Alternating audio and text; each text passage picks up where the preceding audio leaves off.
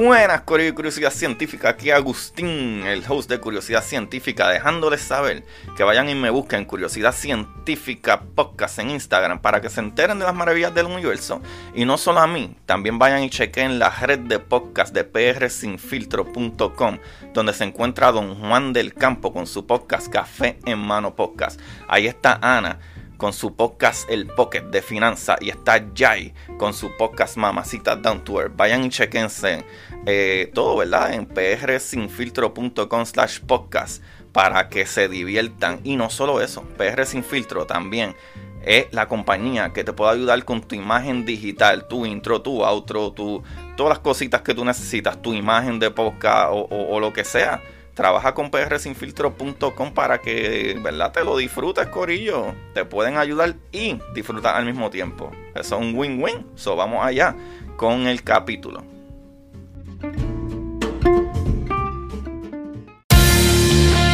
Como dice Marie Curie, en la vida no existe nada que temer, solo cosas que comprender.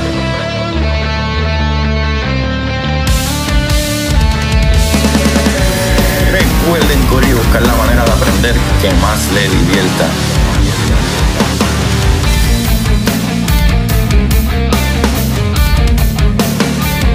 DeGrasse Tyson dice, nadie que es curioso es tonto. Las personas que no hacen preguntas permanecen ignorantes del resto de su vida. Y para ustedes, esto es curiosidad científica.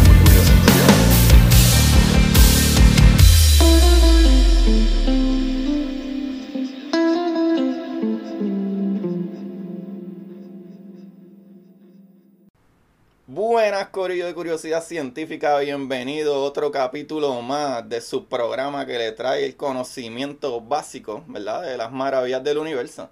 Eh, aquí le habla su host Agustín Valenzuela. Y el día de hoy, Corillo, yo tengo el honor, el privilegio, la honra, la dicha, la dicha, la maravilla, el fenómeno, la, la monstruosidad de que me acompaña. La, bendición. La bendición. la suerte, si es que existe, que el universo, ¿verdad? Se puso en conjunto. Y tengo conmigo hoy eh, aquí de co de co-host Jan, que es la que hay, Jan Chan Chan. Todo bien, todo bien. Y tú, muchas gracias por la invitación. Mano, esa, esa presentación no me habían... ¿verdad? Yo no en un montón de podcasts tampoco, pero nunca me habían presentado así. Ahora... El problema con eso es que ahora Onyx y Rubén se van a molestar conmigo porque no los presenta así. Totalmente, sí, eso me, me encanta. Me encanta que haya pasado así. Saludos, Rubí y Onyx. In your face. Eh, bueno, Corillo, el día de hoy vamos a estar hablando de un tema eh, bastante peculiar. Y es que el capítulo anterior, el capítulo del lunes, hablé con mi panita Alexander Torres de microbiología. Y hablamos básicamente de las cosas, ¿verdad? Eh, eh, como bacterias, virus, este, cómo funciona la genética, lo que es ADN, RNA, eh, todas esas cositas.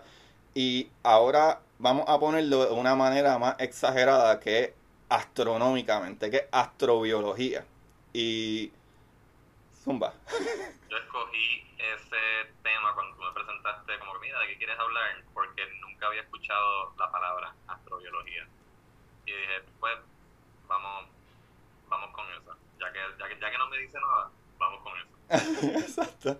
Mano, la astrobiología, lo brutal con la astrobiología es que tú utilizas todos los campos de física para, ¿verdad? Eh, para el propósito. O sea, es como que tienes que saber un poquito de física cuántica y cómo funcionan las partículas. Por, eh, ¿verdad? Uno de los métodos de rastreo de, de, vida en otros planetas es básicamente conociendo cómo funcionan las partículas y las moléculas, especialmente en los gases. ¿Sabe? Por ejemplo, eh, sabemos que hay un montón de exo, exoplanetas, eh, pero el problema con eso es que usualmente por dar un ejemplo, eh, si tú comparas nuestro planeta o planetas que son del tamaño de nuestra Tierra, eh, el Sol eh, al lado de nuestro planeta es como 10 a la 10, ¿sabes? Es como 10, 10 millones, 10 billones, como 10 billones de veces más grande. ¿verdad? La iluminación. So, para nosotros estudiar, por ejemplo, un exoplaneta, tenemos que esperar que ese planeta esté pasando por el frente de su estrella y literalmente lo que se es un mega, mega, mega puntito. Y manera de, identificar, ¿verdad? Qué tipo, si pudiera haber vida ahí, eh, es conociendo cómo trabaja la luz, ¿verdad? Eh, cómo funciona la luz y cómo funcionan los materiales y las moléculas que reflejan la luz. Por ejemplo, eh, la camisa que tú tienes puesta, que lo cual nadie la ve, pero es negra y amarilla. Exacto, de Vieira Lounge. Pues la, eh, al ser negra y amarilla, ¿verdad? Eh, lo que dice es que las moléculas con que está compuesto el material de la camisa, en el caso del negro, es que absorbe toda la luz y refleja bien poca luz. Y en el caso del amarillo es que se traga todos los otros rangos de luz y solamente refleja el amarillo así es que funcionan los colores. O sea, lo que tú ves, simple y sencillamente lo que tú ves, depende del rango de colores de luz que conocemos. Eso. Me está, es que me está volando la cabeza. Yo no sé, este, o sea, yo primero, yo lo primero que hice fue buscar la definición de exoplaneta. Con los artículos que me diste de referencia y dije, ah, déjame empezar con algo sencillo eso debe ser, una definición bastante sencilla. Y sí, mira, es tan sencillo como ser un objeto con una masa verdadera por debajo de la masa limitante para la fusión termonuclear del deuterio. Y ahí lo dejé. ya. Tengo esa definición. Vamos para encima. Lo cual, eso lo que significa afuera. Por eso es que estos capítulos, por eso es que yo hago curiosidad científica. Porque se hace tan difícil leer ciencia cuando es súper sencillo. Un exoplaneta es exo, lo que significa que está afuera. Exacto, eso lo entendí, que está fuera de nuestro este, sistema solar. Exacto, exacto. So, básicamente un exoplaneta es eso. Lo cual, dato interesante, eh, para que la gente sepa, eh, estudiar estos planetas no necesariamente significa como, ¿verdad? Tipo película, como que ah, encontramos otro planeta que tiene, puede alojar vida y sabemos que tiene que tener oxígeno, vamos a irnos para allá ya que la Tierra se está chavando, ¿no, Corillo? No es tan fácil. Nosotros no tenemos eh, la tecnología suficiente para viajar a las velocidades ridículas que necesitamos viajar para llegar a, ¿verdad? otra estrella que tenga un planeta que que albergue o pueda albergar vida, actually. Eh, por ejemplo, el planeta, ¿verdad? O el sistema solar, la estrella más cercana que está a nosotros queda a cuatro años. Luz. So, tú tendrías que viajar a 300 mil kilómetros por segundo o 186 mil millas por segundo para llegar en cuatro años allá. ¿Sabes? No. me han explicado también la, la velocidad de la luz. Sí, la velocidad. Eso está chévere porque también es otra cosa, porque también uno siempre habla de la velocidad de la luz y a veces también ese, eh, eh, todo esto va a cuadrar ya mismo, tú verás. la velocidad de la luz, esa es la velocidad máxima de la luz y se reconoce así porque es cuando tú estás en un vacuum, o sea, estás en el vacuum del espacio, que no hay aire, o sea que no hay no hay eh, eh, cosas que puedan detenerlo. So, la velocidad máxima de la luz es 300 mil eh, ¿verdad? Este, kilómetros por segundo. Pero, pero, si hay otras partículas como los neutrinos que se crean de la misma manera, que es cuando el decaimiento radiactivo de, como cuando el sol está dando luz, ¿verdad? Pues salen fotones, que los fotones es luz. Pues los fotones, que es la luz, eso viaja a 300.000 kilómetros por segundo. Pero hay otra partícula que es casi, casi, casi igual de rápida que el fotón, que se llama neutrino. Y los dos se crean en esas colisiones que se crean dentro del Sol, ¿verdad? Dentro de la estrella. La diferencia es que el neutrino tiene un chispititito de masa. El fotón o la luz no tiene nada de masa. O sea que para tú poder viajar a la velocidad de la luz, no puedes tener masa, no puedes tener nada de masa. Por eso es que nada viaja a la velocidad de la luz, excepto la luz. Pero si entra en algún medio, como un cristal, agua y etcétera, ahí viaja más lento porque está eh, eh, reaccionando o está eh, interactuando con el campo electromagnético. O sea que es como que, ah, ah, hola, tengo que seguir, ah, hola, hey, Jan, tengo que seguir, eh, dame una cervecita, pero por ahorita que vengo ahora. ¿Sabes? Los neutrinos no, Los neutrinos no, no bregan con Como cuando el... te encuentras a alguien que no quiere saludar. Exacto, Como, ay, puñeta, ¿por dónde paso para que no me vea? Ah, ya me vio. exacto. Exacto. sin mascarilla me cago en todo. Así mismo es, así mismo es. Pues básicamente por esa misma razón es que nosotros estudiamos tipos de, a ver si hay vida en otros planetas. ¿Por qué? Porque la luz blanca, ¿verdad? La luz que, y ahora vas a entender esto de los gamas de colores. La luz blanca, ¿verdad? Que es la luz que sale del sol o prendes de una bombilla o lo que sea. La luz, si entra en un material, ese material divide la luz porque son diferentes frecuencias de energía. Por ejemplo, tú tienes gamma ray, que es como que las frecuencias más altas de energía. Todo es luz. Es luz, todo es luz, pero la luz se divide en diferentes gamas y temperaturas. Que esas temperaturas eh, tienen unos colores. Pues esos colores, por ejemplo, si tú tienes un gamma ray, el gamma ray, la onda es bien cortita. Es bien cortita, o sea que tiene un montón de energía porque se repite un montón. Pero si es más larga, como las microondas, eh, tienen menos energía. Toda la luz viaja a la misma velocidad, pero no toda la, la energía electromagnética tiene la misma fuerza. ¿Qué pasa? Ahí es donde entró un tipo que nadie conoce, que se llama Isaac Newton, y él puso un prisma, y ahora te vas a acordar del disco de, de Pink Floyd, que entra la luz y salen muchos colores. Sí. Pues exactamente por eso, por esos diferentes colores, dependiendo qué tipo de material tú tienes, es que se chupa los otros rangos de colores y refleja el color. So, eso es lo que sucede por la razón por la que nuestro cielo se ve azul. Porque la atmósfera se traga todos los demás colores, pero la, la onda ultravioleta la, la reparte por todos lados. Y por eso es que vemos ese color azul. Y el color, mientras más eh, eh, fuerte sea, va tirando más para azul, violeta, etcétera. Eso, ese, ese, ese rango de color es más para ese color. Si tú vas bajando ya como que microondas son eh, rasgos rojos. Si vas bajando más eh, radio, todos esos rangos son, tiran más para el rojo. Y de esa manera que sabemos que los colores que hay en nuestra atmósfera azul, porque las moléculas eh, que hay en, esos gases se tragan todos los demás colores, ¿verdad? Y, y reflejan o esparcen el azul, porque es, la, es, la, es lo- los colores que esas moléculas no se tragan.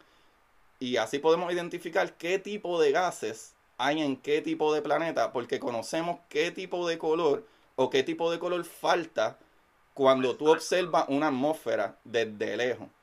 Ok, exacto. O sea, dependiendo de cómo reacciona la luz, es que saben los gases que hay ahí, pues por ende, si hay oxígeno, hidrógeno, whatever, y lo comparan con nuestro ambiente.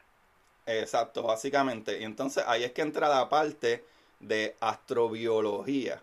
¿Qué sucede? Ya entendemos la parte física, ahora entra la parte de astrobiología. ¿Qué sucede? Lo que es el oxígeno, el metano y el nitróxido no son gases muy comunes. Esos gases se necesita algo biológico para que los metabolice, para tú poder tener esos gases en una atmósfera. Es bien poco probable. El metano es bastante común en los baños públicos. Y las vacas. Los peos, así mismo es. Eso está gracioso, pero así mismo es. Eh, por eso es que siempre dicen que, eh, como en los peos de vaca, que van a acabar nuestro, con nuestro mundo. Eso es cierto. Exacto, están provocando el calentamiento global y todo lo demás. Pero el, el problema mayor es el CO2, ¿sabes? El dióxido de carbono eh, es como un ochenta y pico de por ciento en nuestra atmósfera. Como que el metano es bien poquito, es como un 5%, eh, o sea, no es, no es tanto.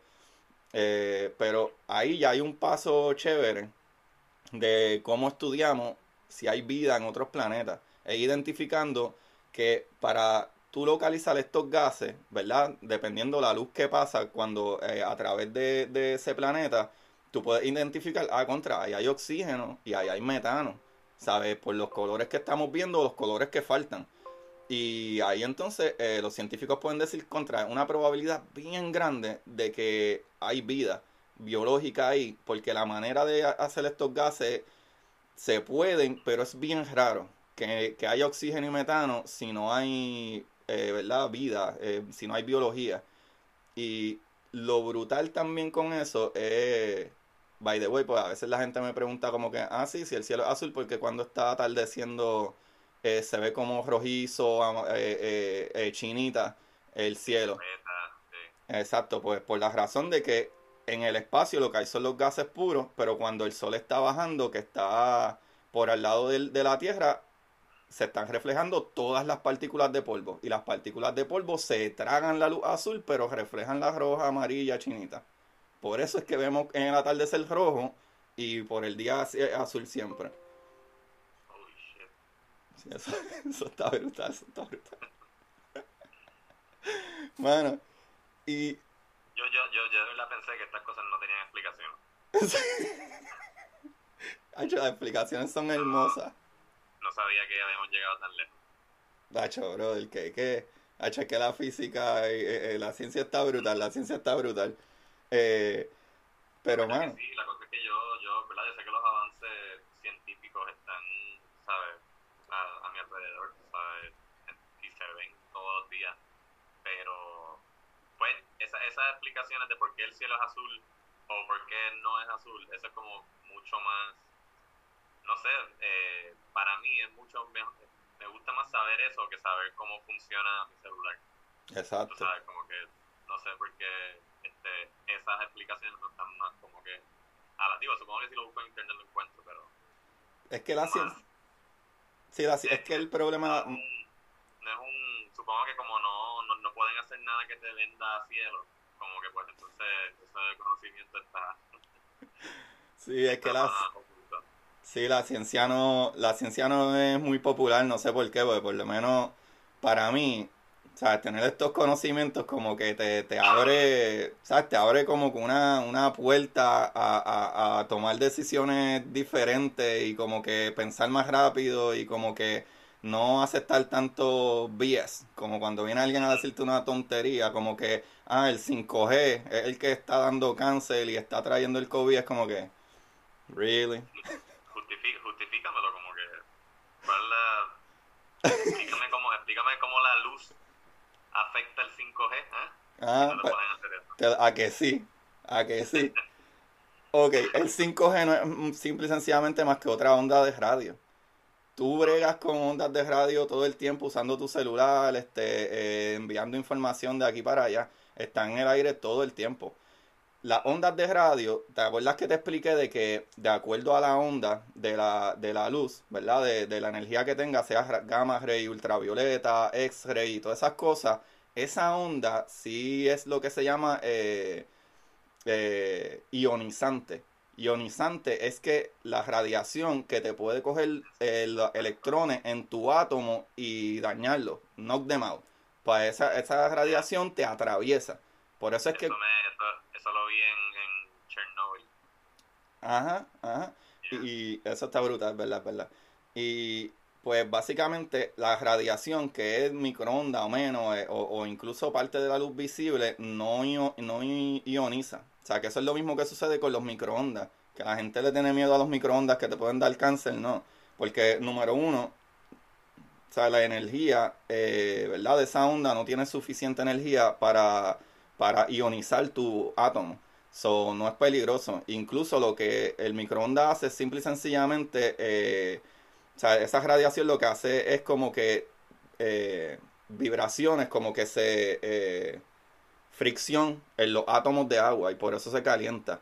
Por eso es que, por eso es que si tú pones, no sé, cualquier cosa en un- una esquina del plato y lo calientas, lo que tenga más moléculas de agua es lo que se calienta. Si tú tocas el otro lado del plato, qué sé yo, la- el pedazo de pollo está bien caliente, el plato no está bien caliente. Al menos que esté cerca del pollo que ¿verdad? hiciera la transferencia de energía al plato.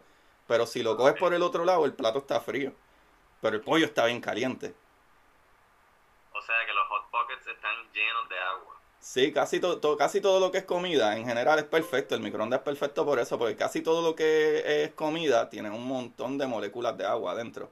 Pero si tú pones algo como un plato, que es sólido, que es como piedra, tiene bien pocas moléculas de agua. Ahora, Y si yo enfrío, si yo enfrío un plato de arroz con habichuelas, lo pongo en la nevera y se queda todo un día en la nevera. Entonces lo saco para calentarlo al otro día. Eh, esas moléculas de agua que están en el arroz ahora por, por el por el frío, por la condensación, van a coger todas las ondas y por eso es que se calienta bien brutal por afuera, pero metes el tenedor, te metes al lado un bloque de hielo. Sí, También, también. O en verdad tienes que comprarte otro microondas.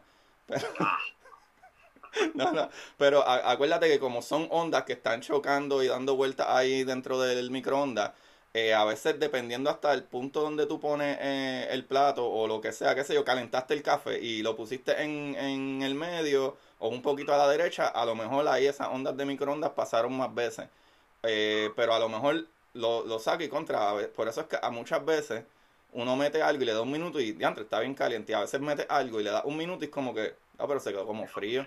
Pues a veces la onda de microondas no, no necesariamente ¿verdad? pasa por ahí. Plus el, el size, ¿verdad? El tamaño de la onda es, es bastante larga. Eso es bien difícil de que salga del microondas. Por eso es que los microondas tienen como una mallita y tiene bolita. Porque el tamaño de, de la onda de microondas es, es más grande que el espacio de esas bolitas. Que, ¿verdad? Que puedes ver la comida adentro. Mira para eso. Bueno, y qué bueno que se puede ver para adentro porque yo ese era mi pasatiempo favorito, ver la bolsa de popcorn así. Sí, sí, sí. Sí, pero exacto, pues contestando tu pregunta, pues por eso es que el 5G no te podría hacer daño, pues una onda de radio anyway, ¿sabes? No tiene la suficiente fuerza para ionizar tu átomo y, ¿verdad? Ionizar eso es que te, te crea una anomalía en tus átomos porque es tan fuerte la energía de esa onda que te choca los electrones de los átomos y los saca. Entonces ya eso crea una anomalía porque en, lo, en tu... Exacto, exacto, pues se supone que los átomos tengan un balance de cantidad de protones con la misma cantidad de electrones. So, ahí es donde se crean las anomalías y por ahí es donde la radiación hace daño.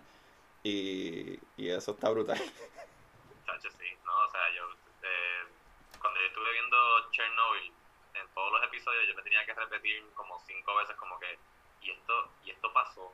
O sea, esto, esto pasó. Está crazy, ¿verdad? Eso está ridículo. Eso está súper ridículo. Definitivo, definitivo.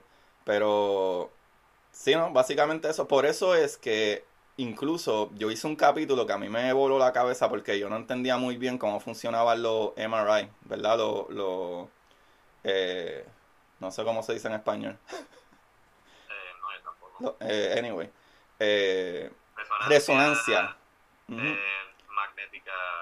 Exacto, exacto eh, magnetic resonance, eh, whatever. Pues cuando yo, pues casi todo el mundo le tiene como que un miedo bien chévere a, a ¿verdad? A, a los MRI, pues como que son alborotosos, hacen ruido brutal, tú estás ahí como que bien tenso, no te puedes mover y suena feo, tú dentro de la máquina esa está como que cancan, cancan, cancan, cancan, ¿sabes? Y la verdad es que tardas más, hace un ruido brutal, hace todas esas cosas, pero algo que es realmente dañino, que te toma como un minuto sacártelo, es las placas. Porque te están disparando rayos X, literalmente, te están ionizando eh, eh, todo. Ajá. Por eso es que pueden ver a través de ti, porque te están atravesando, esa luz te está atravesando, y de esa misma manera... descomponiendo mis átomos. Exacto, exacto. So, no te tomes mucho x-ray demasiado corridos porque te está haciendo daño de verdad. Pero el MRI eh, eh, eh, son ondas de radio que las controlan con esos magnetos. Y ese ruido de kun kun, kun kun, kun kun, son los magnetos poniéndose en posición para tratar de localizar o hasta dónde manipular esas partículas de radio que se pegan a esos protones y hacen que todos miren por un lado y ahí vuelve y la, y la, y la devuelve para atrás la señal y hay un detector que coge esa señal de donde vino y crea una imagen de, de, de ese pedacito donde te lo sacaron. Por eso es que el MRI está tan brutal. Y así mismo como funciona el X-ray, que cuando te envían ¿verdad? los rayos a través de ti, solamente pueden ver ciertos tejidos que se chupan mucho más esa radiación. Por ejemplo, los tejidos blanditos o los pulmones casi no se ven, porque eso, esos gases no, no, no se chupan eso, esa radiación tanto. Por eso es que los rayos X usualmente tú te los tiras y que es lo que se ve es el hueso, porque el hueso es un material que se chupa casi todo, ¿verdad? Se queda con casi toda esa radiación. Y por eso es que cosas como eh, el oxígeno, ¿verdad? O gases así como en tus pulmones se ve negro, no se ve nada. Porque no absorben casi nada de esa radiación, eh, ¿verdad? Como la absorben los huesos. Y por eso es que tuve el, el X-ray. Qué terrible. Tan divertido que era de chiquito que te hicieran rayos X para verte así por dentro. eso está brutal, eso está brutal.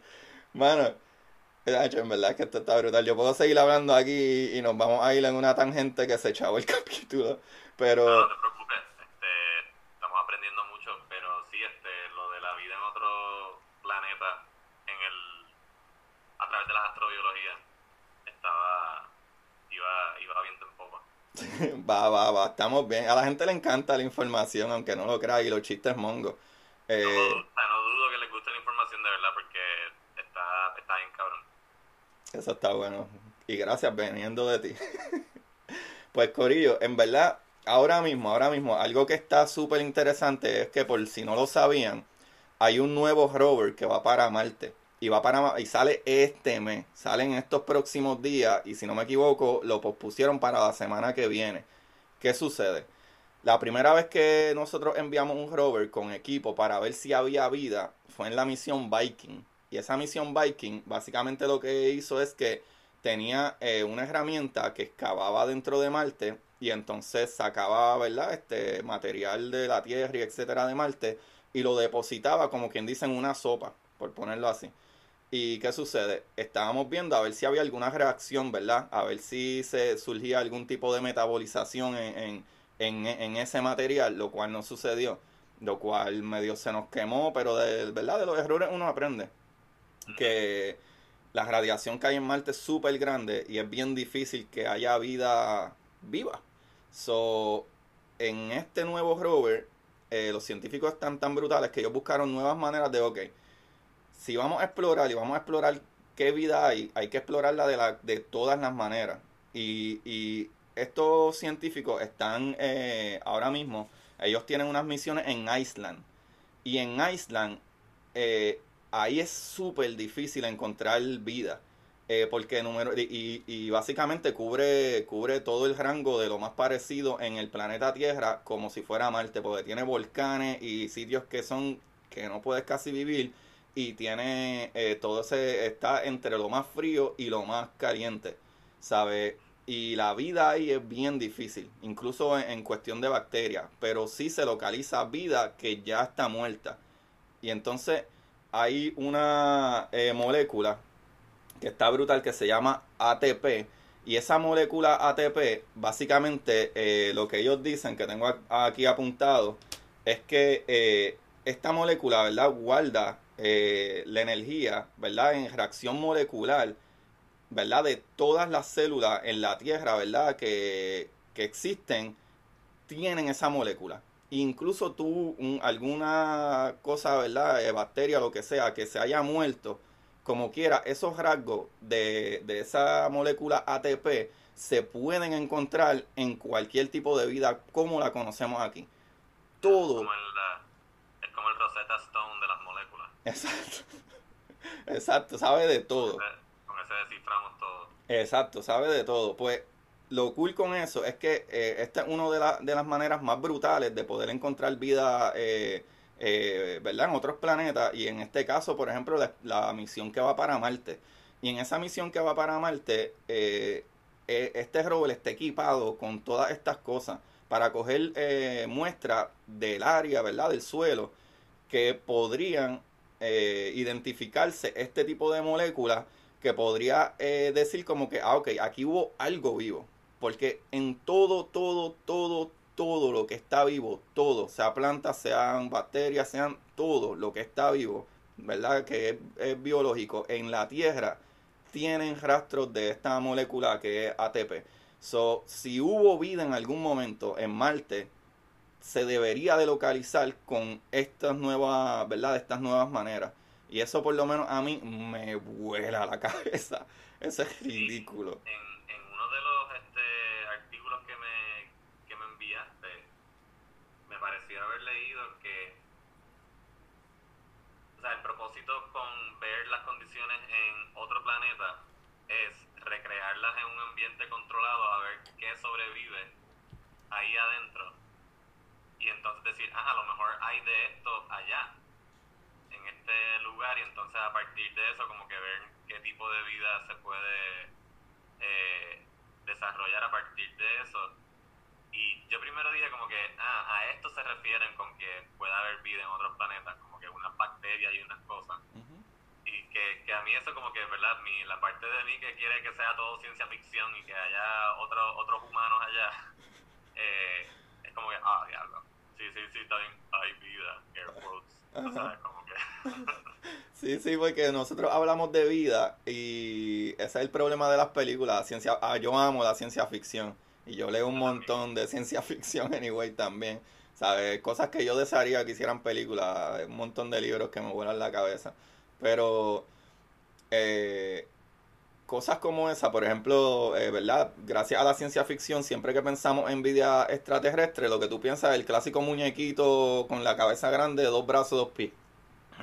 Perdón, y dos piernas pero vida extraterrestre, ¿verdad? O, eh, significa cualquier cosa, hasta microbio. Si nosotros encontramos microbios, cualquier organismo vivo es un paso adelante de que incluso que pudiera, ¿verdad? Como en el caso de Marte, que incluso lo más brutal, lo más brutal es que con todas estas expediciones, nosotros como conocemos la vida, tú necesitas, una de, las, de los requisitos que necesitas es agua líquida. Y tanto la Luna como Marte, ya hay, eh, eh, pues, eh, está el Orbiter, que es un, ¿verdad? una nave, ¿verdad? que está orbitando Marte, que es de la, de, ¿verdad? la institución europea. Ellos tienen un Orbiter que está dando de vuelta a Marte y tomando fotos con una de las cámaras más ridículamente brutales. Y hay todos estos cráteres de Marte, están llenos de agua, en congelada. Pero ¿qué sucede? Si hubo agua en algún momento y en algún momento Marte tenía las mismas eh, eh, características que nosotros aquí en la Tierra, eh, definitivamente podría haberse dado la vida. Lo que pasa es que el problema con Marte es que Marte es muy pequeñito. Al ser tan pequeño, no tiene la suerte que nosotros tenemos, que número uno, al, nosotros por tener el tamaño que tenemos, todavía tenemos metal líquido dando vuelta en el centro de nuestro planeta que por eso también muchas veces es que la, la, las placas tectónicas, cuando quiere salir esa presión, eh, las placas tectónicas se mueven y, hacen terremotos. Van 17 casas en Laja. Exactamente, exactamente. ¿Qué sucede? Al, eh, al nosotros tener eh, metal líquido dando vueltas, cuando tú, si tú quieres generar electricidad, tú lo que haces es que coges algún conductor de electricidad, como el metal, le, le das vueltas y tú puedes crear la electricidad. Incluso cuando tú creas electricidad, la electricidad que hace crea eh, magneticidad. Por eso es que esa fuerza, esa fuerza se llama electromagnética, porque es la misma fuerza. So, tú con magnetos puedes crear electricidad o con electricidad creas magnetos o magneticidad. So, por eso es que con esos metales dando vuelta, esos metales líquidos dando vuelta y ese centro que es de, de, hierro probablemente en el centro de nuestro planeta, eh, crea entonces ese, esa, ese magneto que es lo que nosotros utilizamos como las brújulas para ir al polo norte y etcétera, pero por esos mismos magnetos es que, ¿qué sucede? Ese magneto nos protege de, de los vientos solares, que son explosiones del, del sol que tiran un montón de partículas con una energía ridícula y esos magnetos lo que hacen es que la, la cogen y la y salvan a la Tierra y empujan esa, esa, partículas que pueden hacernos un daño ridículamente malo. Y incluso el residuo, el residuo de, de, esas partículas es donde tú lo ves cuando los polos positivos y negativos jalan las cargas, que, el, que por eso dicen polo norte y polo sur, eh, lo cual el polo norte no está en el norte, en verdad está en el sur, pero eh, los polos en verdad están opuestos, pero para cosas de mapa pues le pusimos así polo norte y polo sur. El planeta Tierra Sí, mano, sí, sí. nosotros somos the one, entonces ya somos especiales.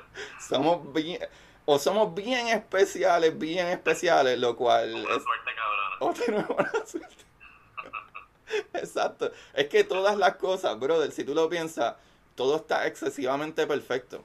O sea, todo está excesivamente perfecto de que, de que, o sea, tenemos una, un campo que nos protege electromagnético, plus tenemos el tamaño perfecto para tener la gravedad suficiente para que nuestra atmósfera no se vaya y nuestra atmósfera está cargada con los gases necesarios para cubrirnos de la radiación, eh, ¿verdad? Ultravioleta y no quemarnos la piel cuando salgamos, tipo vampiro.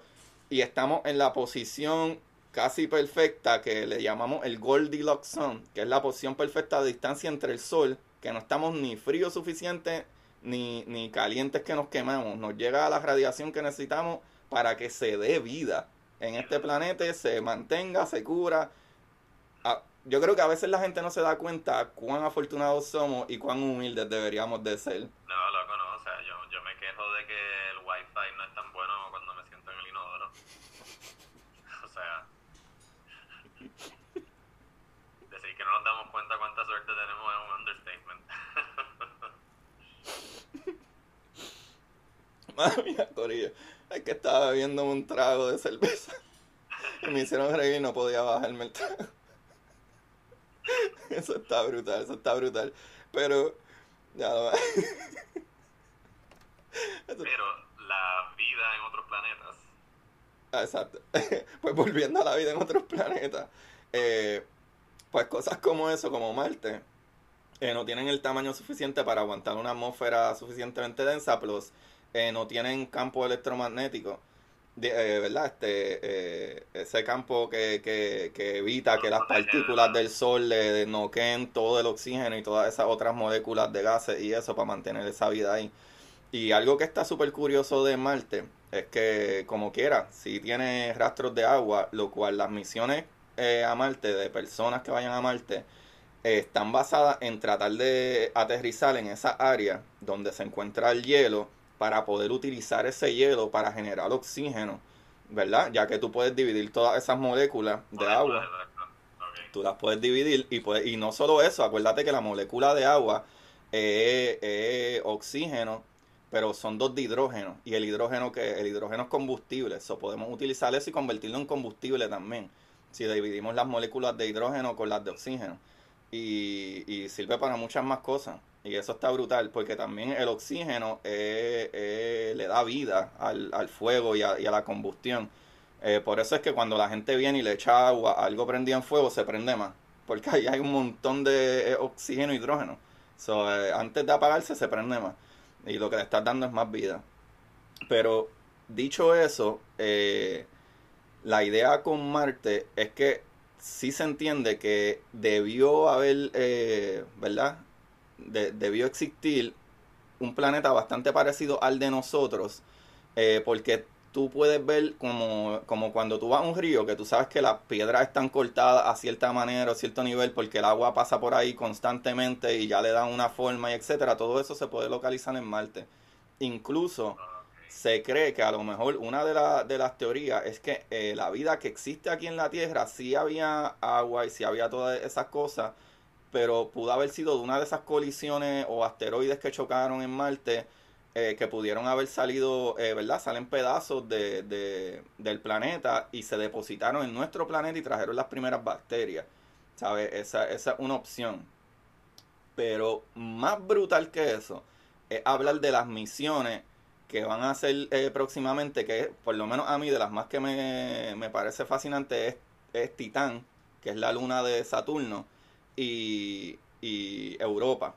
Y no es el Europa que tenemos aquí, es la luna de Júpiter que se llama Europa. Exacto, que esa tiene un océano de, de agua salada supuestamente. Sí, aparentemente, aparentemente Europa tiene no sé cuántas veces más agua en, en, esa luna que lo que tenemos aquí en el planeta Tierra. No sé si es como cuatro o diez veces más agua. La, el problema con Europa es que todo, como verdad, por la donde se localiza, está, ¿verdad? Está muy fría, esa, toda esa agua, todo ese cross está congelado. Y las misiones que van a enviar para allá van a ser rovers que puedan básicamente taladrar por ese hielo y tratar de llegar un poco más adentro. Pero sabemos, de acuerdo a la vida que se conoce aquí, que donde hay agua debería de existir vida. ¿Sabe qué sucede? Para tú poder crear vida, se entiende ahora, gracias a la astrobiología, que antes se creía que simple y sencillamente para tú crear vida, tú necesitabas luz. ¿Verdad? Que la, la luz es la que te da, le da esa energía a, cosas que no son eh, biológicas y la, eh, ¿verdad? Y las convierten en, en, cosas, en algo biológico, lo que se conoce como este eh, me olvidó el nombre. eh, este Vamos a decir decirle.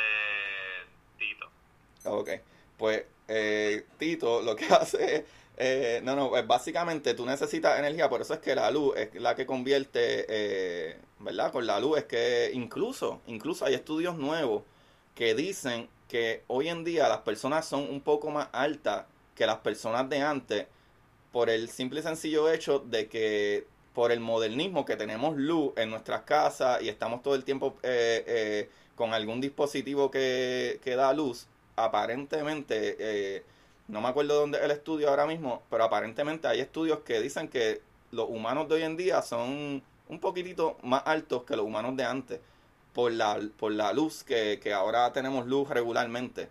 Antes no era así. Qué loco. O sea, yo había escuchado eso, pero había escuchado como, pensaba que era como una broma. No, no, está brutal. Sí, está brutal, eso está brutal. Eh, pero entonces, de acuerdo a, ¿verdad? Como se conocía que la luz se daba, digo que la vida se daba, era de esa manera, con la luz. Eh, fotosíntesis es la palabra. Fotosíntesis. Fotosíntesis es, es- la manera en que cosas que no orgánicas se convierten en orgánicas, gracias a la luz, a la energía que da la luz. Y ese proceso se llama fotosíntesis. ¿Qué sucede? nuevos estudios que se hacen aquí en la misma Tierra, se entiende que hay vida en los fondos de los océanos, que cómo llega la luz ahí. Debe de haber entonces otro, otra manera de energía, ¿verdad? Otra, otra forma de energía que le da, que hace básicamente lo mismo que hace la fotosíntesis. ¿Qué sucede? Los científicos se dieron cuenta que, ah, diantre, es que no necesitas luz. Lo que necesitas es algo que le dé energía a este material. Y ahí es donde entra que en el fondo de lo, de lo- del mar, eh, ¿verdad? Muchas veces hay este volcanes activos, incluso el calor de, de, de ¿verdad? De dentro del planeta puede crear lo que se llama eh, hidrotérmica, que es la energía basada en el calor, eh, ¿verdad? Eh, de, de, de, de ese líquido como tal. Exacto, que están tan lejos de la luz este, solar. Digo, perdón, están tan cerca al, al, al centro de la, ¿cómo se dice? Al core Ajá. este, de, la, de la Tierra que reciben energía de ese, de ese calor que está miles de kilómetros para allá abajo. Exactamente. Pues, pues, exactamente, pues ¿qué pasa? Ahí es donde entra la parte de Europa. Europa por afuera está congelada, pero como tiene una batalla igual que nosotros con nuestra luna, ¿verdad? De los tides que tenemos, desde que Europa lo quiere jalar y ella está peleando en su, en su propia órbita, eh, tratando de mantenerse lejos, crea una fricción. Y al crear esa fricción, se entiende que dentro de Europa debe de tener temperaturas más altas que afuera por esa fricción del, del tirijala que tiene con Júpiter, lo cual tiene que crear fue, eh, eh, energía térmica. Energía o hidrotérmica. este, sostener vida. So, si dentro de Europa hay agua líquida, como se entiende que debe de haber por esa fuerza, ¿verdad? Termo, eh, eh, termal que hay ahí, por eso pool que hace Júpiter, debería de existir agua líquida dentro. Y agua líquida significa, o por lo menos en la Tierra, donde hay agua, es casi 100% que hay vida. Hay ¿Sabes? Eso es como el mar muerto, que antes el mar muerto se llamaba mar muerto porque no se entendía que no había vida, pero el mar muerto está repleto de vida. Lo que pasa es que no hay peces y no hay animales grandes, pero hay un montón de bacterias que sí viven en el mar muerto. Qué locura, ¿no? Entonces es cuestión de ver, eh, recrear las condiciones en, en ambientes controlados acá para entonces acercarse más a como que a, a la idea de que, mira, sí, allí ahorita eh, se forman guerras civiles y pendejas. Sí, sí, mano.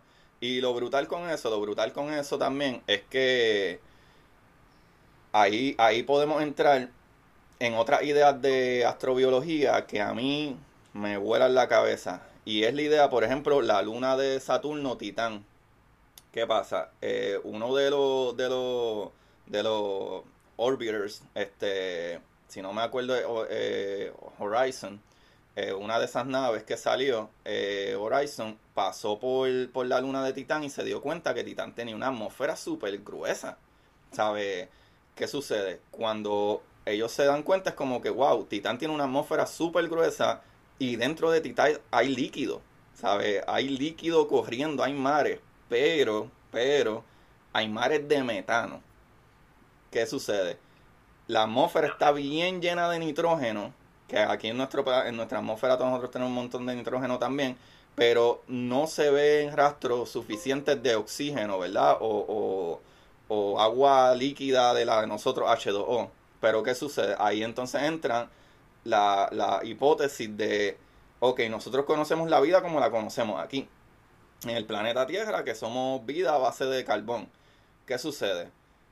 Podría ser que la vida se diera en cualquier otro, otro ¿verdad? Otras circunstancias, como algún tipo de, eh, ¿verdad? De otro, este, otro elemento. A lo mejor en vez de que sea de carbón, que a lo mejor sea, ¿verdad? Este, de metano con alguna otra cosa o etcétera. Y esas son de las ideas más locas que tienen, pero sí hay posibilidad, una posibilidad bien grande de que exista vida que esté compuesta por otros elementos que no sean como los que conocemos aquí, que como nosotros que somos eh, carbon base, ¿sabe? y no me acuerdo perfectamente todo eh, eh, ¿verdad? el proceso en general, pero es otra de las misiones más grandes que va para allá, que esa misión se llama Firefly. Y se llama Firefly porque es como si fuera una libélula, un Firefly, pero en verdad es como si fuera un... un las la cosas estas que vuela la gente hoy en día, los, eh, los drones. Ah, este, los jetpacks. No, los drones, los drones. Ah. Yo me acuerdo de esa película, estaba bien a fuego. Los drones, los drones, básicamente eh, tú, ¿verdad? Eh, eh, se ve así, parece un, un drone, pero bien grandote. Y ese drone, la parte buena es que entonces es mucho mejor que en cuestión como los rovers. Aquí, que el rover tiene que caminar poquito a poquito y llegar allá. Pues él no, eso tú, pues subes, sube, vuela y te va. Y la parte más brutal es que como la atmósfera es tan densa, pero la luna es más pequeña, no tiene tanta gravedad para una atmósfera tan densa. Jan, tienes sueños de volar, te tienes que poner alas de embuste y puedes volar en Titan. Eso está bien ridículamente bufiado.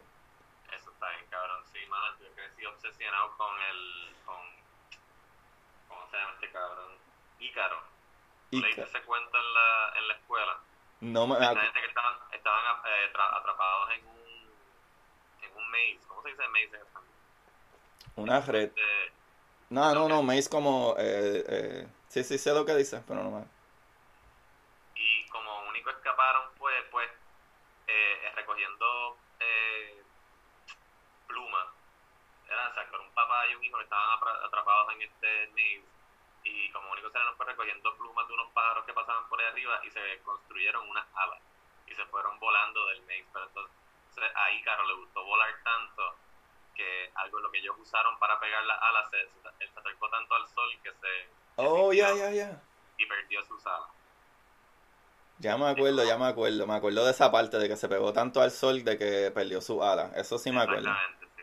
Pero no, no he leído, no he leído el libro. Pero sí me acuerdo el clásico de que Icaro voló tan alto que quemó su ala. Eso sí me es, un, es un cautionary tale. Es como que cógelo suave, no desmande. Exacto, exacto. Este, pero me vuela la cabeza que uno pueda hacer eso en Titan. ¿Tú leíste el libro de The Sirens of Titan? No. Es un libro de Kurt Vonnegut, un autor ahí gringo que escribió mucho sobre, que escribió bastante ciencia ficción. Yo solamente me he leído dos, pero obviamente él no describe este Titan como, ¿verdad? científicamente como acabamos de, eh, de escuchar pero pues sí lo describe como este lugar que los humanos sí llegaron a ocupar y lo que tienen allí es o sea, un multimillonario estableció una sociedad allá para que invada al planeta Tierra. Y que la, y que eso sea la razón por la que los, humanos se unan y tengamos una sociedad más este, solidaria. Oye, eso está eso está súper interesante, eso está súper interesante porque me, me parece tan cool porque históricamente, históricamente, cada vez que hay un conflicto que afecta a todo el mundo, a todo el mundo, todo el mundo se une. Pero a la que está todo el mundo bien, ¿no? Estamos chilling, todo el mundo se separa. Y algo, eso es algo que a mí me encanta de la ciencia. La ciencia siempre hay su sangano. pero mayormente, por ejemplo, eh, eh, la Estación Espacial Internacional, ¿sabes? Siempre entre Rusia, Europa, este, tener partes de la estación, el brazo fue donado por Canadá, eh, otras partes por Estados Unidos, está Japón, está, o como que, wow, mano, mira, mira, si nos unimos, mira lo que logramos, tenemos gente viviendo en el espacio. Exactamente, pero esa unión es más bien como que, espérate, no puedo, nadie puede tener, ninguno de nosotros puede tener todo el poder. vamos a vamos a, tener nuestro cantito también. Claro. por un lado sí, es bien, eh, ¿cómo se dice? Eh, inspiring ver lo que lo que se puede lograr cuando todo el mundo trabaja junto, pero los intereses políticos ahí los, los claro. Claro, claro, claro. Esa, esa es la parte, ¿verdad? La parte triste. Pero yo, yo, ¿qué tú crees? ¿Qué tú crees? Te voy a hacer esta pregunta bien existencial. Eh, ¿Tú crees más en la humanidad y esto se va a mejorar o tú crees como que esto no va a mejorar? Pues es una pregunta difícil de contestar porque yo me gusta pensar que va a mejorar, o sea, va a mejorar pero va a empeorar antes. Yo estoy de acuerdo. ¿Me entiendes? Como que... Estoy muy de acuerdo. Eh, tú sabes, el, único ejemplo, digo, no el único ejemplo, ¿verdad? Yo no sé tampoco mucho de historia, pero el ejemplo más cercano que tenemos es la Segunda Guerra Mundial. Que yo estoy seguro que hubo un montón de personas que lo vieron venir e incluso lo trataron de evitar, ¿verdad? Teniendo también tan cerca la, la Primera Guerra Mundial. Este, supongo que también lo, lo, vieron venir aún más. Pero que, que sí, que, que llegan a estos puntos de, de que la tensión se escala tanto y hay tanto, pero tanto este desacuerdo también hay tanto, estamos llegando a un pic de desarrollo, al igual que en los 30 y en los 40. Hay distintos este, países que están alcanzando su pic de desarrollo y esos pics como que crean demasiada tensión y provocan conflictos como la, la Segunda Guerra Mundial y yo no sé, ¿verdad? No, sé si se va a formar una Tercera Guerra Mundial, pero lo, el tipo de, issue que hay ahora y lo, el, el liderato que hay en los distintos países entiendo que, que la cosa va a mejorar, pero falta, o sea, eh, no hemos, no hemos tocado fondo. Ok, estoy súper de acuerdo contigo. Esto es lo que yo creo, eh, esta es mi opinión en dos diferentes cosas que actually podemos hasta añadirlo, eh, parte de lo que tendría que ver como que con vida, tanto fuera como en nuestro planeta. Pues yo creo, yo soy bien pro humanidad. O sea, yo creo que si te pones a pensar, Estados Unidos nada más son como 330 eh, millones de personas. En todo el mundo son como 7.3 billones de humanos. ¿Sabes? ¿Cuántas posibilidades hay de que en un cuarto con 200 personas, una de ellas sea un pendejo de la vida? ¿Sabes? Hay súper altas posibilidades de que por lo menos uno sea un zángano o, alguien que esté al garete. Pero por las noticias y lo, el media, eh, como hacen dinero, eh, sacando lo malo que hay. ¿Sabes? A nadie le interesa, y eso es lo que a mí me apena, y esto es lo que yo trato de hacer con el podcast. A nadie le interesa saber por qué el cielo es azul. ¿Y ah. quién descubrió eso? ¿Qué sucede? Cuando tú hablas de que eh, los otros días poca, poca, pocas noticias de ciencia que salen son cosas que las pueden explotar. Por ejemplo, los otros días salió un reporte de que NASA había descubierto evidencia de un universo paralelo. Eh, el, el, el, clickbait más ridículamente grande del mundo. ¿Qué, qué es lo que sucede? Yo no lo cliqué. ¿Qué es lo que sucede? Eh, NASA tiene uno, ¿verdad? una misiones, podría decir, eh, que prueban la, la hipótesis, porque son hipótesis, de qué cosas nosotros podríamos ver y por qué suceden y las ciertas explicaciones de ello. Pues en estudio hay una misión que se llama ANITA, que es Antártica este, Interferometer, no sé qué ¿Qué sucede? simple y sencillamente un globo que va al espacio, sube bastante alto, eh, casi en la estratosfera, y nosotros estamos tratando de localizar una partícula que no es muy común, que se llaman los neutrinos, como los que te hablé. ¿Qué pasa? Los neutrinos no, no, no los podemos casi ver ni, ni, ni, ni bregar con ellos. ¿Sabes por qué? Porque no, no hay una fuerza como tal que ellos, eh, interactúen, excepto la fuerza nuclear débil. Lo cual, la fuerza nuclear débil es tan débil que tienes que estar súper cerca para que haya algún tipo de reacción. ¿Qué pasa? Hay unos neutrinos de alta velocidad que no podemos explicar de dónde salen. Y entonces, una de las explicaciones puede ser que esos neutrinos salen, eh, ¿verdad?, de un universo paralelo y, y entrepasan entre nosotros y salen de ese otro universo. Esa es una buena hipótesis, excelente, pero que hayamos localizado no significa que sí es que ah, descubrimos un universo paralelo. Esta es la prueba, ¿sabes? Y eso sí coge atención, pero cosas tan maravillosas como, como en la misma escuela. yo me acuerdo que a mí me enseñaron los tres estados de la materia cuando hay mucho más que tres estados de la materia. Siempre te enseñan como que no, los tres estados de la materia, está el sólido, el líquido y el gas. No, hay más. Eh, está el plasma, está el estado de la materia que es completamente muerto, que es cero Kelvin, que es la temperatura cero absoluta. No hay más vida, no hay movimiento, no hay nada más ahí. Que cero Kelvin, para que tengan una idea, es negativo 273.15 Celsius. O sea, negativo 273.15 Celsius es lo que se conoce como el cero absoluto, por eso le dicen cero Kelvin. ¿Sabe? Hay más estados de la materia, ¿sabe? Eh, como que no, no, no te lo hacen tan, tan interesante como eso. Por ejemplo, si yo te digo, loco, si tú vas a Titán, tú puedes volar en Titán si te pones alas. ¿Sabes? Ya tú empiezas a como que, ¿qué, qué y por qué? Ah, ahí, ahí levanté tu curiosidad, ¿sabes? O por ejemplo, si yo estoy hablando de cosas como física cuántica, es, tedioso, pero por ejemplo, cuando tú lees un paper, este es el ejemplo perfecto del paper el paper te dice, ok, de acuerdo a las observaciones, eh, nosotros eh, entendemos que nosotros dañamos la coherencia y se crea una decoherencia en el momento que observamos la partícula y al observar esa partícula, eh, ¿verdad? Tiene una conexión con otros tipos de partículas y hasta el observador y eso crea una entropía muy alta. Estoy hablando chino, ¿sabes? Pero si yo te digo, Corillo. me gusta mucho cómo suena entropía. Entropía está brutal y ya verás, y ya verás porque yo digo que mi chiste en mongo es el palo del programa. Obligado, chistes mongo son vida. Pues, ¿qué pasa? Yo puedo explicarlo como que, ok, esto es lo que sucede en física cuántica. Cuando tú vas a observar algo, eh, algo que no tiene contacto con nada más está en coherencia. A la que tú lo observas, eh, crea una decoherencia, o sea que ya, ya esa partícula está interactuando con, lo que, con lo que yo utilizo para medir y observar, que también está creado por partículas.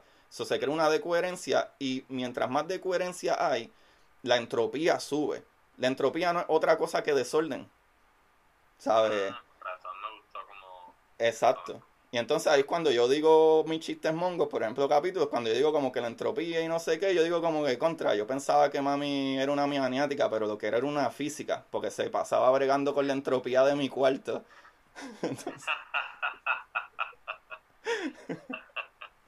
entonces... Eso está bueno, lo, lo, de ese chiste es que pues bien pocas personas lo van, a, lo van a entender. Sí, sí. Mira, si la otra vez yo posteé algo eh, con Cristina Sánchez y ella, ella dice, ella postea para atrás, ah, este, este, ah, en verdad, soy lo inteligente suficiente para entender que es un chiste, pero no lo su inteligente suficiente para entender qué significa. ¿Qué significa? Exacto, sí, sí. No por eso con, con, con el, con el, este, explicación que, este, que hiciste, el, hiciste como que el setup. Hiciste el setup del chiste haciendo la explicación de la ciencia y después hiciste el chiste, pues ahí como que cuadro. que en verdad está, está bueno. Exacto, exacto. La ciencia es súper funny, mano. La ciencia es súper funny. Por ejemplo, eh, si hablas de campos cuánticos, como que está el campo de Higgs, ¿verdad? El Higgs boson, que fue el que descubrieron ahí en, en el LHC, eh, el Large Hadron Collider.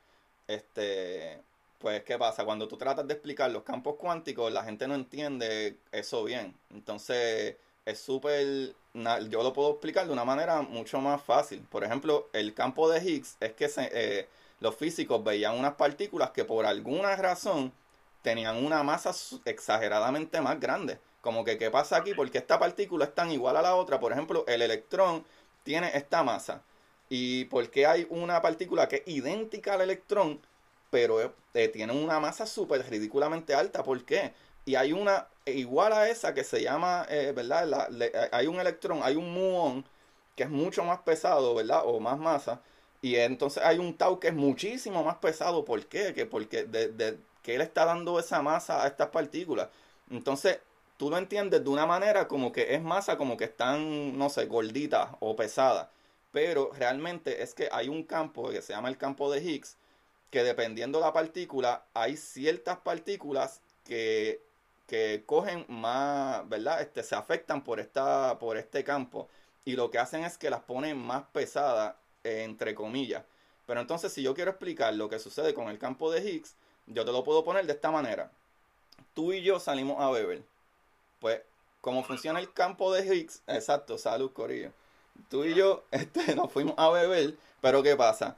Yo soy Agustín, a mí nadie me conoce y tú eres Jan, ¿sabes? Tipo, tipo astuto, bien parecido, famoso por el podcast eh, eh, de Birra Lounge, tremendo comediante. La fama, la fama, no puedo bregar con la fama. Pero entonces tú y yo entramos por la puerta y yo te digo, mira, Jan, vamos a ir ahí a buscarnos una cervecita adelante, rápido.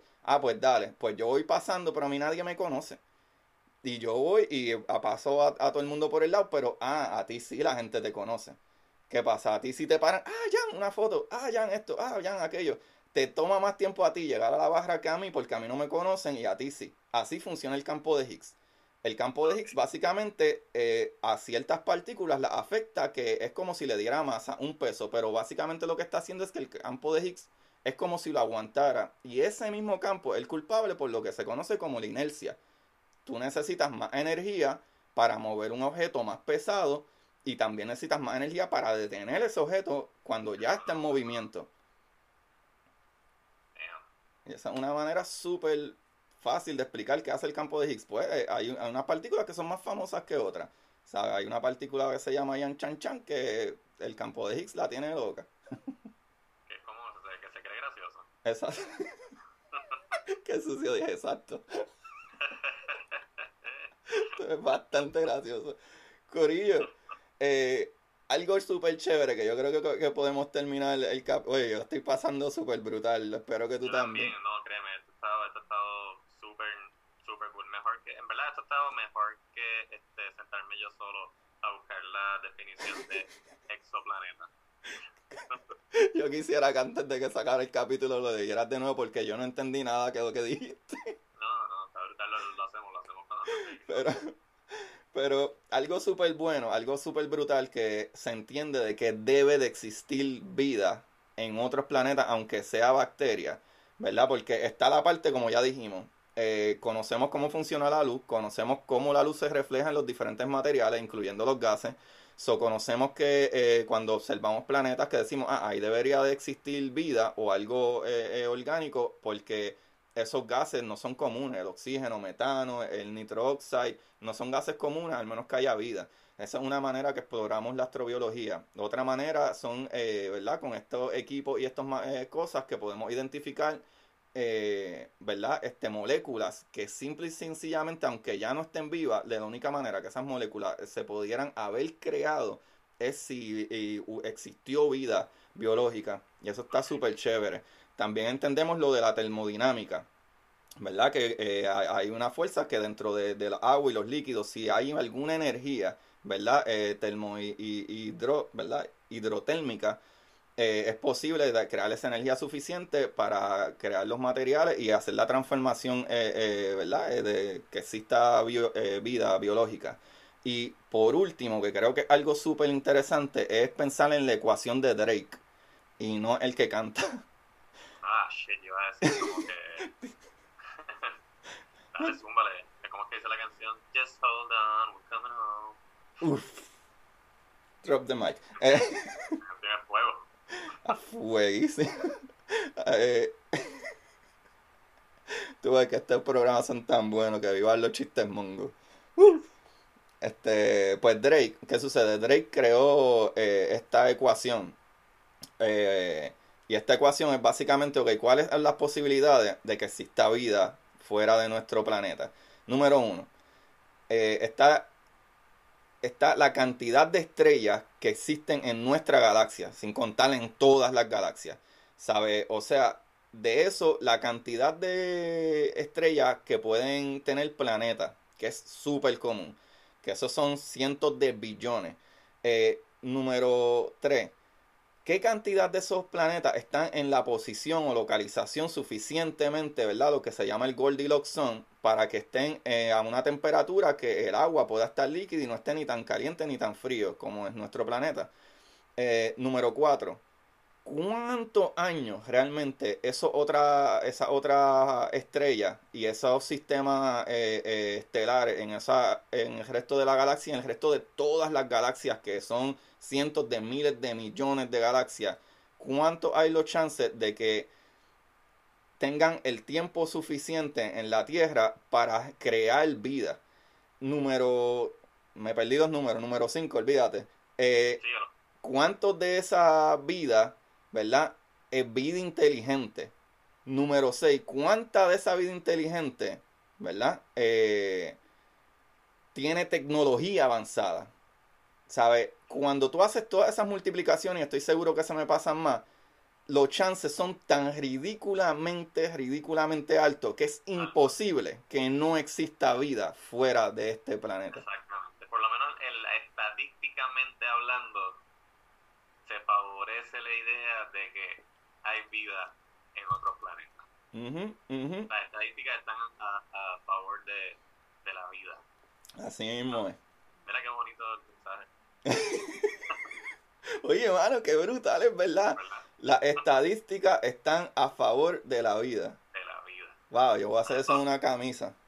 Loco, sí, vamos a hacer camisa, o sea, y así podemos tener este, eh, fomentar a lo mejor la próxima generación con su pandemia tiene estadísticas eh, fidedignas de lo que está pasando con el fucking coronavirus. Mira, yo tengo un par de ideas para camisa, yo te digo ahorita, eh, con mis chistes mongo, actually. Eh, pero, ¿sabes? En, en, en, resumidas cuentas, en resumidas cuentas, te pregunto ahorita que qué tú creías de la humanidad, o sea, cuáles eran tus hopes. Y esto está basado en algo que creo que para terminar el capítulo como tal, de Fermi. Fermi uno de estos físicos que en un momento se preguntó, ¿y dónde está todo el mundo? Porque con los odds de que existe más vida fuera de aquí, ¿sabes por qué no hemos visto vida eh, eh, todavía o no nos ha visitado nadie todavía? Yo tengo contestación para eso también. Es que nosotros estamos una porquerita de estrellas en una esquina de la galaxia de las cientos de miles de millones de estrellas que hay allá afuera cuáles son los de que, ay, mira, vamos para aquella de allí. Pero sí tiene un valor súper grande, sí, de que nosotros somos relativamente una galaxia nueva, una galaxia de 5 billones de años. El universo es casi 14 billones de años. ¿Cuáles son los chances de que no exista otra vida? Al menos que sea, como dice Fermi, una de las teorías del gran filtro. Eh, primero Fermi se preguntó como que, ok, ¿dónde está todo el mundo si esto es así? Y después surge la teoría del gran filtro que dice que nosotros con nuestros avances, tecnología y etcétera, llegamos al punto que por nuestros propios estudios, los propios eh, cosas que inventamos, vamos a terminar destruyéndonos nosotros mismos. Y eso no está muy lejos de la realidad con el, el CO2 que ponemos en, en el espacio. Y las cosas como las estamos viendo ahora mismo. Y la gente que no se instruye suficiente y no quiere vacunar a sus hijos. Y, ¿sabes? Todas esas cosas que creo que es falta de educación, pero es una posibilidad. O de que, como tú dijiste, que haya una tercera guerra mundial y vamos a implosionar toda la Tierra y ahí sí que los niveles de eh, dióxido de carbono van a ser ridículos. La contaminación, la radiación es ridícula y podría ser que por eso es que no hemos encontrado vida fuera de este mundo. ¿Qué tienes que decir a eso ya?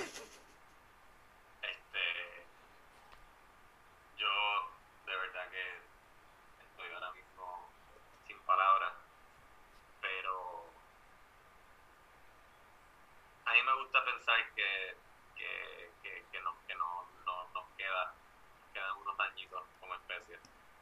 Pues mi segunda parte que quería decir es que yo pienso, como tú, que esto se va a empeorar, empeorar, empeorar hasta cierto punto, pero creo un montón en la evolución.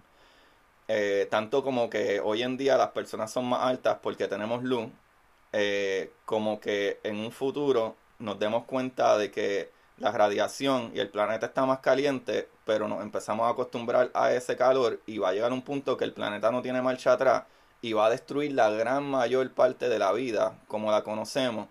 Y esos pocos que queden, si van a empujar hacia un futuro de la humanidad, aprendiendo de los errores, que es lo que siempre hacemos. La raza humana siempre ha destruido y chavado las cosas a nivel que no tienen vuelta atrás y dicen, wow, no deberíamos de volver a hacer eso. Eh, y eso se ve incluso en la Segunda Guerra Mundial, que todo el mundo dijo, wow, no deberíamos de volver a pelear mundialmente. Nos dimos cuenta que esto no nos hace mucho bien. Y creo que eso es muy por Supuestamente, por eso, por eso supuestamente en los 70 había como no solamente mucho desarrollo, pero el desarrollo estaba como que going around, ¿sabes? Eh, la, la sociedad creo que, no me acuerdo dónde fue que leí esto, como que por lo menos la sociedad en Estados Unidos había alcanzado eh, su nivel más alto de equidad alrededor de los 70 más o menos. Oh, really? Y fue, y fue supuestamente esa generación que creció con la Segunda Guerra Mundial en, en la mente. Wow, hace muchísimo sentido, Dios mío, sí, sí, sí, sí, hace muchísimo sentido, wow. Pero pasan, pasan 35, 40 años, esa generación que creció con la guerra mundial en la mente empieza pues a retirarse o a no sé qué, y mientras más distancia hay entre lo malo que tuvo una cosa y lo malo que se puede volver a poner, pues este, las cosas se ponen bien al garete. Te tengo el mejor ejemplo, el Spanish flu. Exacto. ¿Y ahora dónde estamos? En coronavirus. El coronavirus. No aprendimos de que deberíamos de haber estado eh, más despiertos con eso. Y no solo eso, creo que es que nos dimos cuenta como que, ah, pasó el SARS, pasó el ébola, pasó el H1N1, it wasn't as bad. Y de momento, ah, de antes. Y tú sabes que es lo brutal con el, con el corona, es que el corona es tan dañino porque es bien débil. Todos los demás, la, como eran tan fuertes, la mortalidad no daba break a que el virus se regara. En este caso, el virus no es tan malo. Al no ser tan malo, se, eh, eh, el virus se riega todo el tiempo, porque no mata a la gran mayoría de sus hosts, no los mata. Y qué ironía que algo menos peligroso nos ha hecho mucho más daño que algo mortal. Sí, algo menos peligroso nos hace mucho más daño porque al ser menos peligroso y nosotros generalmente tan, tan brutos, pues decimos, eh, eso no es nada, y se convierte entonces en un fucking monstruo. Wow, brother, ¿qué, qué? Jan, yo la he pasado brutal contigo, de verdad que... Agustín, de verdad que gracias por la invitación, estoy ahora mismo y en más de una ocasión estuviste hablando sobre las galaxias y las estrellas y los planetas y me vino a la mente mi amigo y uno de mis artistas favoritos, Titito Sánchez. Oh my god, yo lo amo. Ese tipo, él, él es un, hablando de, de luz, él es un ser de luz. Sí, mano. Él vino aquí a, a, a iluminarnos con, con, con todas sus facetas de, de artista. Y él tiene, no sé si tú lo has visto hacer este stand-up. Yo, estando he visto videos porque no vivo en Puerto Rico. Y esa es una historia medio funny. Pero él tiene como una, como una cancioncita que habla de eso, de como que... Sí, el eco-rapero. ¿Qué qué? El eco-rapero. No, bueno, el eco-rapero es otro, es otro clásico, pero no, es como, que es como un beat donde él habla de que Puerto Rico está en el planeta Tierra, que está en la galaxia, que la galaxia está junto a otros billones de galaxias, que estamos flotando en una materia negra, que nadie sabe qué carajo es lo que es, yo, como que eh, se da en ese viaje y cuando estabas hablando de eso me acordé de, de, de ese beat de, de Titito. Mano, yo soy un pelado de la... escuchando, busquen a Titito Sánchez en las redes, no se van a arrepentir. Sí, mano, Titito Sánchez, así mismito. Eh, mano, a mí me gusta todo lo que él hace. Eh, como digo, este... eh, a veces yo siento como que, wow, no debería describirle o tanta porquería, pero como que a veces siento que es un pan y él estuvo aquí, él fue el primer comediante que vino a mi programa, fue Titito. Ah, nice. Vamos a escuchar ese episodio full. Sí, pues nosotros, yo traté de explicar la psicología detrás de la comedia. Eh, como que, número uno, yo eh, es que yo soy fan de, yo soy super nerd, a lo mejor es eso, pero obviamente soy super fan de lo que es la ciencia real, física, astronomía y super fan de, de ¿verdad? De los libros de ciencia ficción y etcétera, y libros, libros de verdad, de física. Y me encanta, mano, me encanta.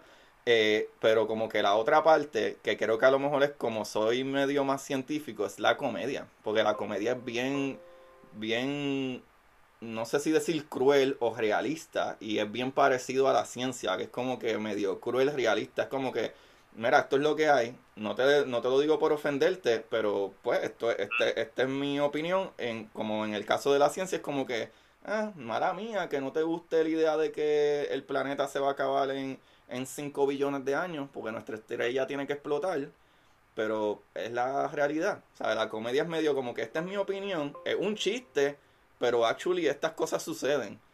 Sí, la comedia es como que, mira, esto es la información que, que tenemos disponible. Esto ya me lo estoy inventando. yo, estoy usando, yo estoy usando la información que tenemos disponible para inventarme cosas, pero pues los hechos son hechos. exacto, exacto. Pues, mano, yo traté de, de, explorar la, la, psicología, ¿verdad? De la comedia y la psicología de él dentro de la comedia. Y yo hablé de este tema un rato chévere con Rubén. Y incluso terminó el podcast y hablamos como una hora y media más. Eh, y, y yo le pregunté esa eh, eh, eso a, a Rubén como que tú como persona, ¿tú crees que tú eres más self-confidence ahora que cuando empezaste a hacer comedia? Porque el, un dato súper gigante de la comedia que mucha gente no lo sabe es que tú bomeas.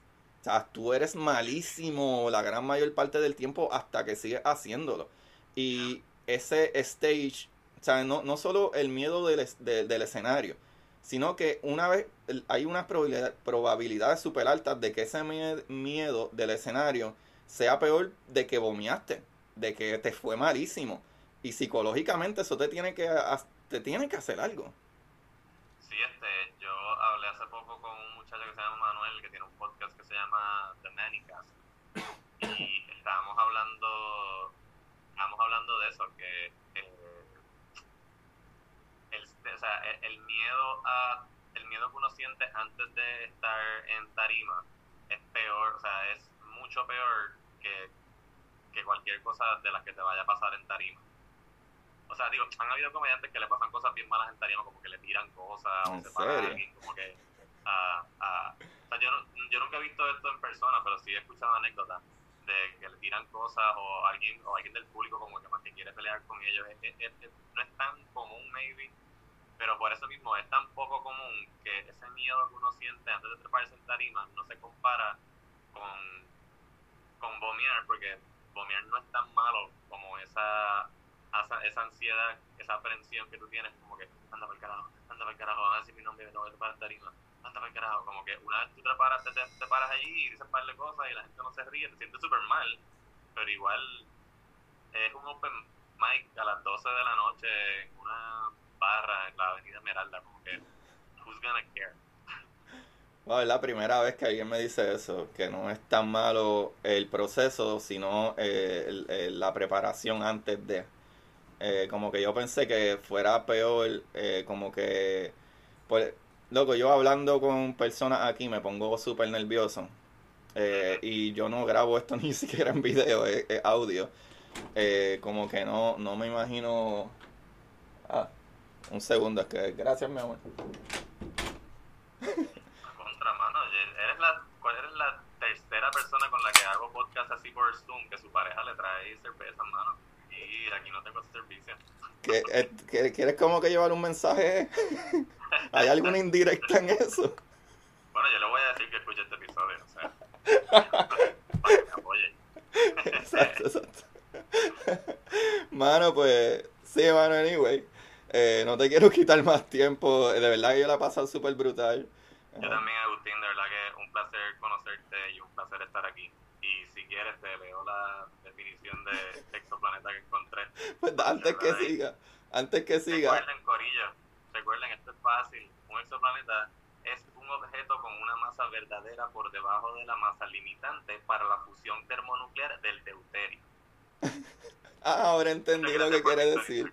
Ahora entendí lo que quiere decir. Lo que quiere decir es que eh, es, un conjunto de materia y de masa que está en la proporción adecuada para no fusionar y convertirse en una estrella o para no ser un planeta eh, enano.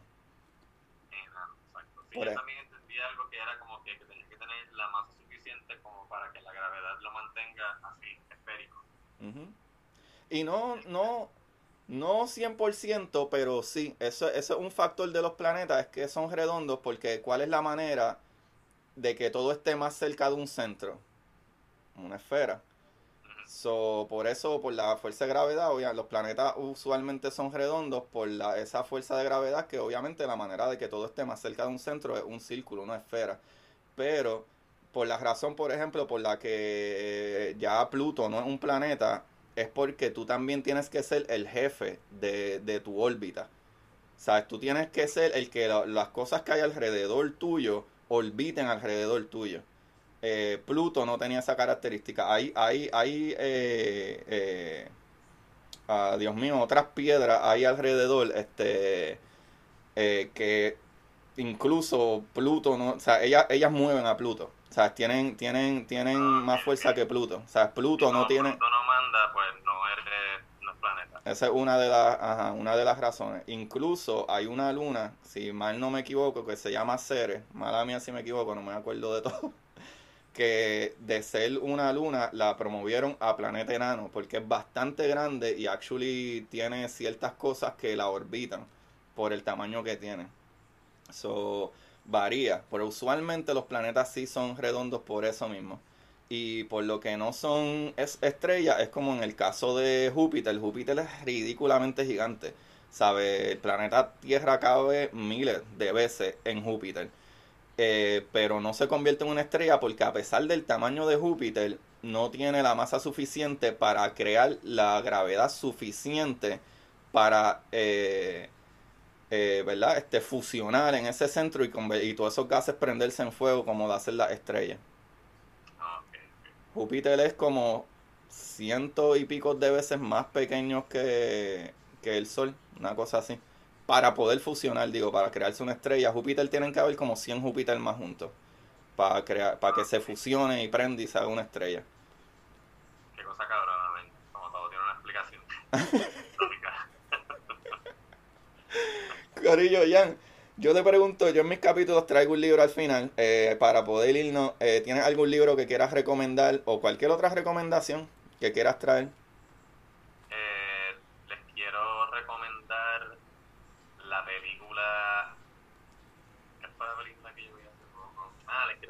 el documental de Walter Mercado. No es de astrobiología, ¿verdad? Es de astrología. Pero este está de lo más, es un feel good, es un feel good movie, tú sabes. Te hacen la historia de Walter. Ok, ya acabamos, gracias Corillo. Pues, mentira, estoy jodiendo. y que los astros, digo, no, este, no, que mucho, mucho amor ese otro personaje de Titito Sánchez, vayan y veanlo. Eh, el horóscopos con Gómez, una de las mejores cosas que se han creado en este mundo. Oro, eh, eh, esa, esa, es una de mis recomendaciones. Vayan y busquen a Titito, Titito Sánchez y busquen el horóscopo con Gómez. Es la única persona que yo creo en su horóscopo. Y... este, um, el documental y libro, bueno, el que te mencioné, este, The Sirens of Titan, de Kurt Vonnegut, es un libro triste pero tiene, tiene una parte bien bonita. Eso está brutal, eso está brutal. Y pues mi recomendación es el libro de Mario Livio, que se llama Errores Geniales que cambiaron el mundo. Eh, de Mario Livio. Eh, obviamente, pues se trata como que de pequeños cuentecitos, si podría decirlo así, de cosas que sucedieron y, y como que, wow. Eh, un ejemplo que puedo decir, la verdad es que no he terminado de leer este libro, pero un ejemplo que puedo traer es como el microondas, que se dieron cuenta que eh, haciendo investigaciones estaban tirando rayos de microondas y había un chocolate en el medio y se dieron cuenta que se derritió. Y ahí dijeron, ah, contra, e-, esto altera las moléculas de agua. esto sirve chévere y ahí se inventaron los microondas. Errores geniales. Qué éxito. Corillo, Jan, ¿dónde te podemos conseguir? Me pueden conseguir en todas las redes como Jan Chan Chan, G-I-A-N Chan Chan. Eh, yo dedico mis redes casi exclusivamente a tratar de hacer chistes, así que eh, sí, denme palo, vamos a tripear. Sí, hacer el mundo un poquito más cómico y mejor. Eso es definitivamente bueno. Ah, y mi podcast, The, The Birra Lounge, todos los miércoles, Onyx Ortiz, Rubén Ahmed y yo publicamos un episodio de nuestro podcast se llama The Birra Lounge. Está disponible en todas las plataformas donde se escuchan podcasts, eh, Spotify, Apple Podcasts, Google Play, you name it, donde degustamos una cerveza artesanal y después nos dedicamos a, pues, a hacer chistes de distintos temas. Puede ser asuntos eh, de las noticias o cualquier cosa, pero el punto es que te tomes una cerveza con nosotros y te rías. mano, eso está súper brutal y no creerán la cantidad de ciencia que hay envuelta en hacer cerveza. Ah, sí, qué bueno que estamos diciendo esto antes de irnos. O sea, si en otros planetas pueden sobrevivir bacterias, las bacterias es lo que necesitamos para producir alcohol. Y si se produce alcohol, man, la vida se sostiene. Eso está muy bueno. Ahora sí que yo espero que esto lo escuche el presidente y diga, ah, contra. Ahora sí vamos a darle fondos reales a la NASA, no la porquería de 0.4% del fondo federal. Vamos a darnos un palo allí en Titan. Volando, literal. Podemos beber mientras volamos. Corillo, gracias por escuchar y estar aquí conmigo y con Jan. Aquí su host Agustín Valenzuela. Espero que se cuiden, manténganse safe, lávense las manos lo más que puedan, usen la mascarilla y como siempre, busquen la manera de aprender que más le divierta. Chequeamos. Ahí. Y para ustedes, esto es curiosidad.